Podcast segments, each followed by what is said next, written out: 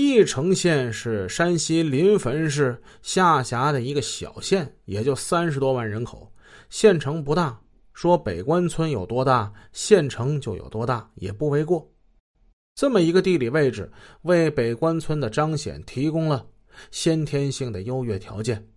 北关村现有回汉民，人口四千六百余人，够上选举年龄的也不足三千人，除去老弱病残。两千五百余名的举报村民，应该算是权威民意了。北关村有党员一百零三名，七十四名党员要求清产合资，共有六十五名党员干部参与举报。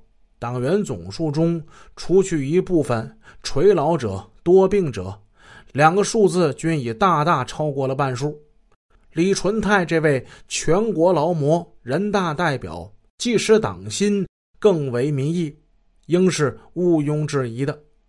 一九九八年，李纯泰执掌北关大权时，北关村尚有一千四百余亩土地。二零零五年六月，李纯泰辞职时，北关村只有两百余亩土地，且都是河滩地。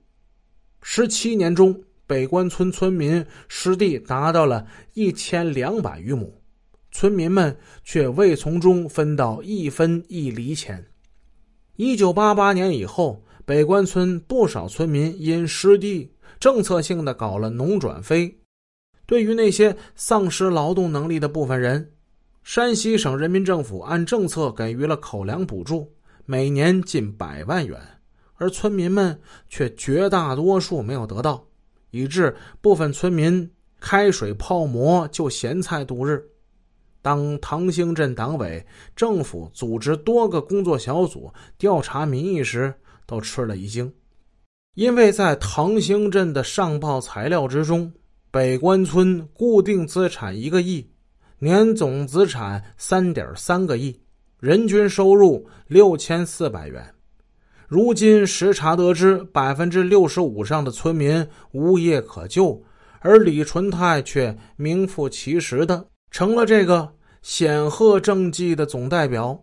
自己的老宅新别墅占地三亩有余，高级轿车仅他个人就达三部，另有一部奔驰买后被他发现是一二手车，气得至今放在车库打入冷宫。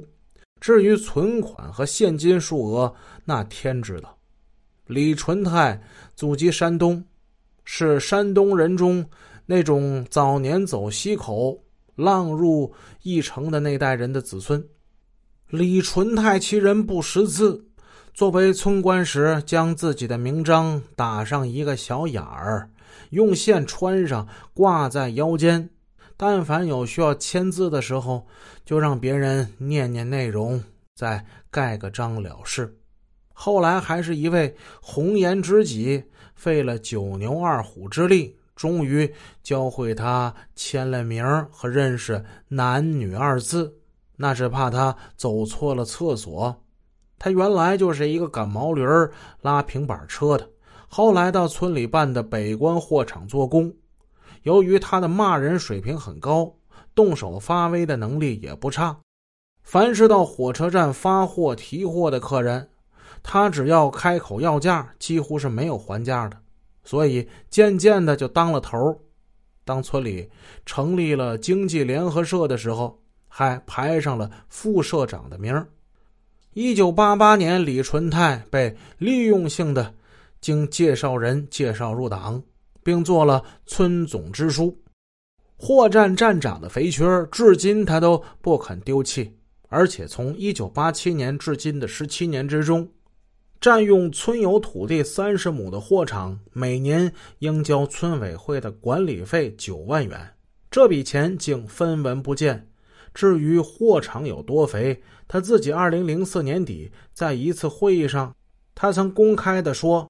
他妈的，今年货场不行，少说也少收了五百万。因为在前几年，他派人干脆将通往货场的另一条道路给堵了，只剩下北关这条华容道。进华容道留下买路钱，连临汾铁路段的领导几次下来也没能解决这个问题。